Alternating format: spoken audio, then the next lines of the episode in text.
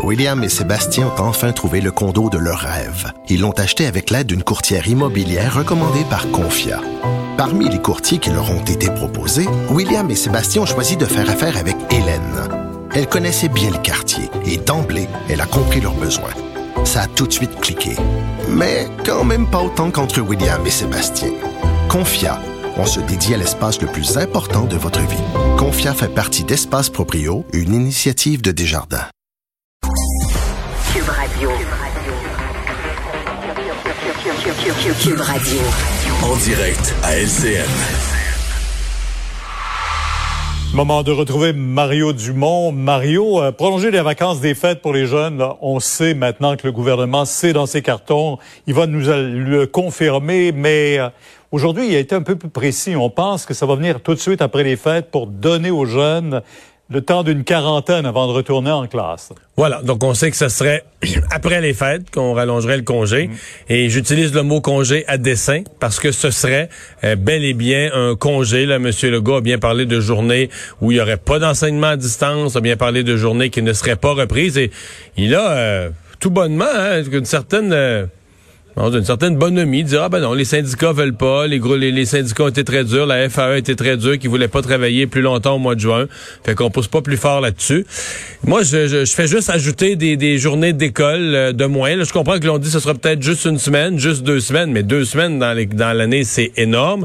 Euh, je rappelle que Qu'est-ce qu'on a fait sauter? Bon, mal pris le printemps passé, on a fait sauter toute la fin de l'année. On a repris quelques semaines pour les régions hors Montréal. Euh, là, cette année, on a fait sauter le premier bulletin. On a enlevé parce qu'on a dit là, ça prend pour bien réussir l'année, il faut donner plus de journées pédagogiques. Ça, je pense c'était une demande syndicale. Le ministre a dit oui. Trois journées pédagogiques de plus. D'habitude, on en a 20, mais ça, c'était pas assez. Là, on est rendu à 23.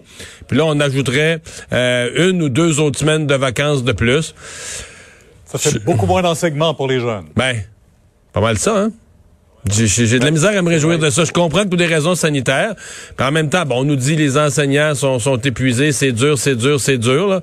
Mais là, on va commencer. Sans compter qu'à distance, pour euh, ceux du secondaire, c'est de plus en plus difficile aussi de, les garder motivés. Ouais, moi, je trouve qu'on sacrifie beaucoup pour les jeunes, sur le, pas, sur d'autres aspects, sur le plan de l'éducation. Et, c'est un rappel. Je suis peut-être euh, froid et bête là-dessus. Mais c'est vrai qu'il y a toutes sortes de conséquences. C'est dur ce qu'on vit, des conséquences psychologiques, tout ça. Mm-hmm. Mais 95 de ça va se C'est quand la vie va revenir, là, ben, ça va être un mauvais souvenir. comme les gens qui ont vécu des guerres, toutes sortes de, de, de, de choses qui arrivent, de, mauvais moments. Mais une éducation ratée, euh, des jeunes qui décrochent parce qu'ils suivent plus, des jeunes ça, euh, ça c'est dur, très très dur à réparer. Là, même quand la pandémie va être finie, des jeunes mal éduqués, ils vont rester pris avec ça, ou des jeunes qui ont décroché ou qui ont abandonné l'école. Ça, c'est des conséquences permanentes de vie. C'est ça qui me préoccupe et le bon temps qu'on pourrait offrir pendant la période des fêtes. En tout cas, c'est pas très clair pour le gouvernement, mais il y a deux messages contradictoires là, entre Ottawa et Québec aussi là-dessus. Ouais. Mais, mais moi, je, je pense que M. Legault a dit qu'elle allait donner une réponse la semaine prochaine. C'est assez tôt, là, un mois pour faire ses invitations, euh, c'est, ça suffit. Mhm. euh, on comprend que ce sera assez peu comme rencontre. Mais moi, j'ai, j'ai lu à travers, j'ai entendu parler des gens, j'ai lu entre les lignes. Ce que je pense, le gouvernement a accepté que il va y avoir une petite hausse d'école, quelque part. Si on veut fêter Noël, si on veut avoir ces rassemblements, même si c'est juste 10 personnes, il, tu peux pas, tu peux pas avoir euh, autant de maladies qui circulent dans la société, puis qu'en permettant les rassemblements, il n'y a pas de transmission supplémentaire.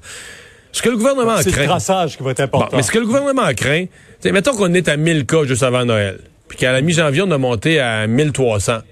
Ça, le gouvernement va dire, bon, c'est pas si pire, c'est le prix à payer. Ce dont on a peur, c'est de monter à 3000 puis à 4000. Donc, de, ouais, ouais, ouais. C'est ça, de changer complètement, de l'échapper complètement. Hmm. Et là, de se retrouver en janvier avec une troisième vague qui est très difficile à rattraper, très coûteuse au niveau euh, hmm. capacité d'aller à l'école, etc. Et là, euh, on regretterait d'aller à Noël. Donc, c'est vraiment la ligne fine. Hein, on dit, oui, faut accepter qu'il y aura un peu plus de cas.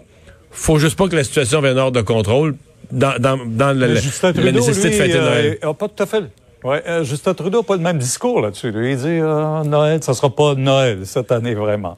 Non, mais c'est parce que lui, il vit aussi qu'une réalité, c'est que dans l'Ouest canadien, présentement, ça va beaucoup plus mal qu'au Québec aussi. là. Hein? C'est vrai. C'est vrai.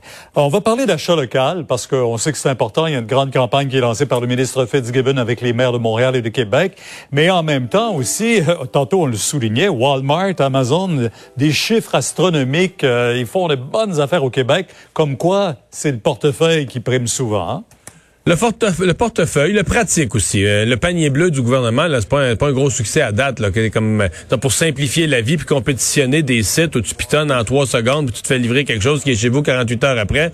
Donc le panier bleu est pas dans la course.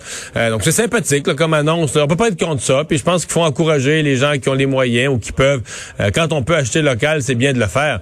Mais veut dire, faudrait c'est faudrait c'est un moyen party, faudrait tu le pas de penser qu'une petite campagne de publicité comme ça va faire déplacer des milliards d'achats là. Je veux dire les gens les gens ont des, des, revenus limités, surtout dans une année difficile comme celle-ci, avec les revenus limités, on achète ce qu'on a acheté. Alors, quand c'est plus cher ou quand c'est plus difficile d'accès, souvent ça ça fonctionne pas. Donc c'est une belle campagne, c'est sympathique, c'est un beau message. On fait attention à sa consommation de potes. Je reprends. Bonne soirée. Au revoir, Pierre. Alors, on disait d'ailleurs euh, que les ventes à l'SQDC étaient en forte hausse. Ah oui, ça va bien partout. Aujourd'hui, tu vois. Ça va bien partout, ça. Euh, et sur le vaccin aussi, ça, on dit qu'on est sur la, le pied sur l'accélérateur. Oui, on peut terminer sur une bonne nouvelle. Pfizer, on sait qu'il dans les derniers jours avait annoncé là, euh, bon, avoir un résultat positif avec sa, sa, sa, phase 3, euh, donnant un résultat, là, une, efficacité à 90% Mais le directeur général de Pfizer, dans les euh, dernières minutes, a annoncé qu'on était là à quelques jours d'une demande d'autorisation de commercialisation aux États-Unis. On sait qu'on a une, une espèce de demande, la procédure d'urgence. D'urgence ah, exact, qui permet donc d'avoir en quelque sorte une autorisation temporaire pour vacciner les gens. Et si au fil où les nouvelles informations arrivent, on peut le retirer également rapidement. On a un système similaire en Europe aussi où on regarde en fait les résultats des études à, à mesure qu'elles arrivent, entre autres pour le vaccin de Moderna et celui de Pfizer. Parce qu'on a quand même, dans le cas de Pfizer, on a 43 000. Mais je veux dire, s'il y avait un effet secondaire épouvantable, et on, sur 43 000, on l'aurait, on l'aurait vu. Là. Exact. C'est sûr que l'effet plus long terme, ah, mais ce qu'ils disent que souvent, les gros effets, c'est des cas, c'est des 1 sur 1 million, c'est des très, très, très petits nombres que tu vas découvrir. on peut le faire uniquement, là, on parle d'une pandémie mondiale, alors c'est pour ça qu'on autorise en urgence ce genre de vaccin-là, mais on pourra l'ajuster par après euh, et au fil de l'arrivée d'autres vaccins qui fonctionneront peut-être aussi mieux. Alors à voir, mais c'est une bonne nouvelle. Dans les prochains jours, on avait dit troisième semaine de novembre, ce serait peut-être même cette semaine qu'on pourrait demander cette autorisation pour vacciner entre autres des gens dès le mois de décembre. Il manque une chose dans ta nouvelle. Là? Le Canada? Non, grâce à qui? On a tout ça? Ah, ben évidemment, Donald Trump va dire que c'est grâce à lui et il trouve qu'on lui donne pas assez de ah. Mais je pense que Pfizer allait bien avant Trump aussi. Euh, on me dit à l'oreille, Mario. Ah oui, tu penses que même sans Trump, Pfizer aurait cherché un vaccin? On en parlait euh, il y a cinq ans, puis... Euh, tu penses qu'il aurait cherché quand même un vaccin contre la COVID sans Trump? Je pense que oui. Bon, on va finir là-dessus. À demain.